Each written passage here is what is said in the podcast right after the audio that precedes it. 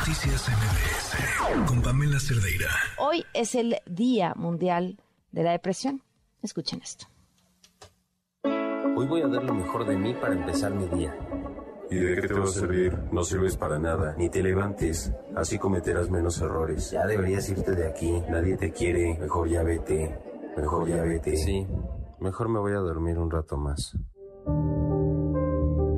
La depresión la padecen más de 350 millones de personas alrededor del mundo, convirtiéndola en la segunda causa de discapacidad a nivel mundial según datos de la OMS. El 50% de la población no identifica que la padece, lo que complica que puedan recibir atención. Esto se debe a que muchas veces los síntomas son difíciles de identificar. Podrían ser dificultad para bañarse, sueño excesivo, tristeza frecuente, ansiedad, cambios en el apetito, irritabilidad o dificultad para levantarse. En México, un país con 126 millones 14 mil 24 habitantes, de los cuales 66 millones 537 mil 512 son mujeres, 16 de cada 100 habitantes sufre depresión, de los cuales las mujeres tienen tres veces más riesgo de padecerla, y la cifra podría ser mayor ya que muchas personas jamás han sido diagnosticadas.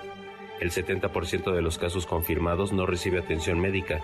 Esto coloca a México en el lugar número 16 con más personas que la padecen en el mundo. La Secretaría de Salud habló del incremento de los casos debido a la pandemia. A finales del año 2020 se reportaron 84.396 casos contra los 131.454 que se reportaron en el año 2022.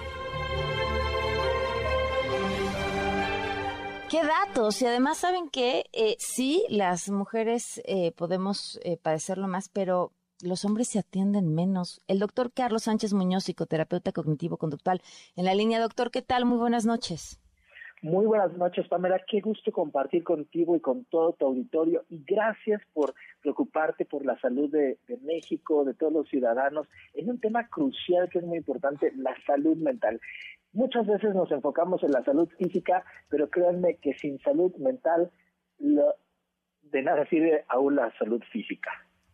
Sí, sin duda, sin duda. Este, ahora, eh, hay una pregunta aquí importante, porque todos hemos estado hablando todo este día sobre la importancia de poner atención, de cuando esta sensación de tristeza dura demasiado tiempo o cuando ya eh, no nos permite hacer nuestras actividades diarias. Eh, pero, pero atenderse cuesta.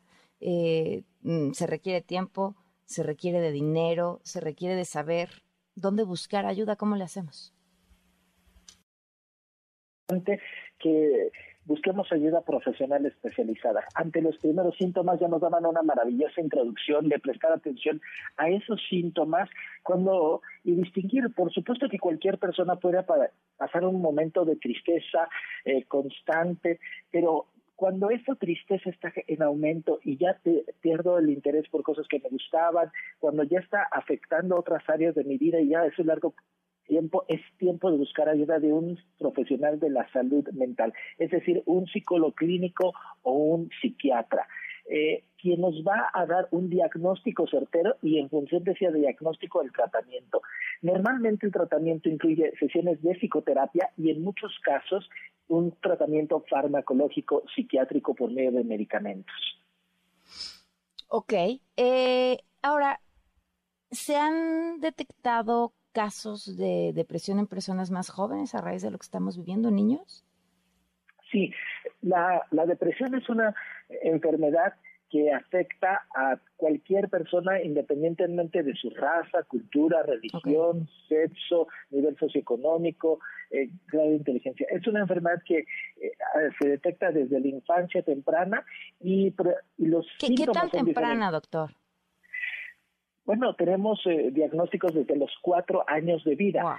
Lamentablemente hay niños que desde la infancia sufren maltrato físico, la pérdida de un ser querido, ya sea desde una mascota, un cuidador cercano, o la ausencia de un padre, de una madre, eh, diferentes tipos de abuso verbal, emocional, físico.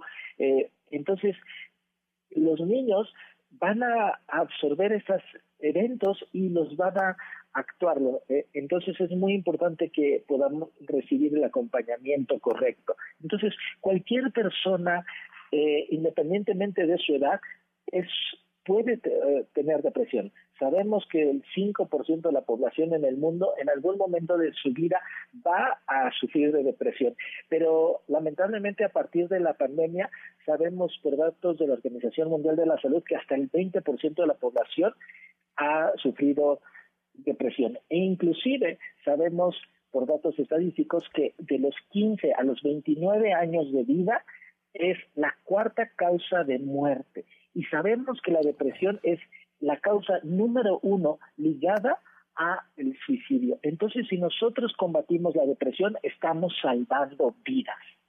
Y hay por ahí un dato, doctor, que no lo tengo yo a la mano, pero a lo mejor eh, eh, tú sí, que dice que en poco tiempo será la principal causa de discapacidad.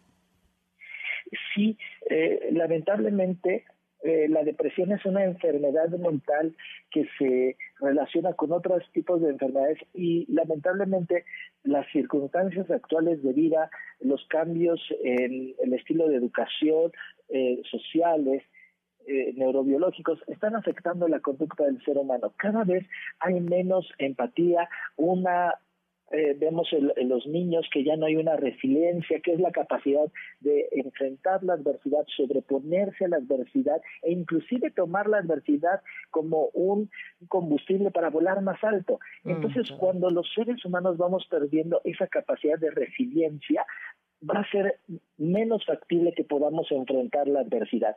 Y al no tener estas herramientas de gestión emocional, de inteligencia emocional, es menos probable. Es, digamos que es una vitamina que, que, se está perdiendo e inevitablemente va a traer estas consecuencias, un mayor índice de depresión en la sociedad. Pues es que, a ver, no, no es materia escolar y tendría que serlo, ¿no? Sí, por supuesto. En muchos países como Holanda, Noruega, desde la infancia temprana se instruye en inteligencia emocional. Aquí, lamentablemente, nuestros programas de educación no incluyen, que debería ser desde etapas del preescolar, esa inteligencia, eh, dar cursos, formación en inteligencia emocional, para aprender a gestionar nuestras emociones, poder identificar nuestras emociones, nombrar nuestras emociones, administrarlas y poder desarrollar esa parte lógica y racional para poner nuestras emociones en, nuestra, en la justa dimensión y ser más asertivos. No pues, se trata de anular. Así es. Muchísimas gracias por habernos acompañado por este mensaje. Noticias MBS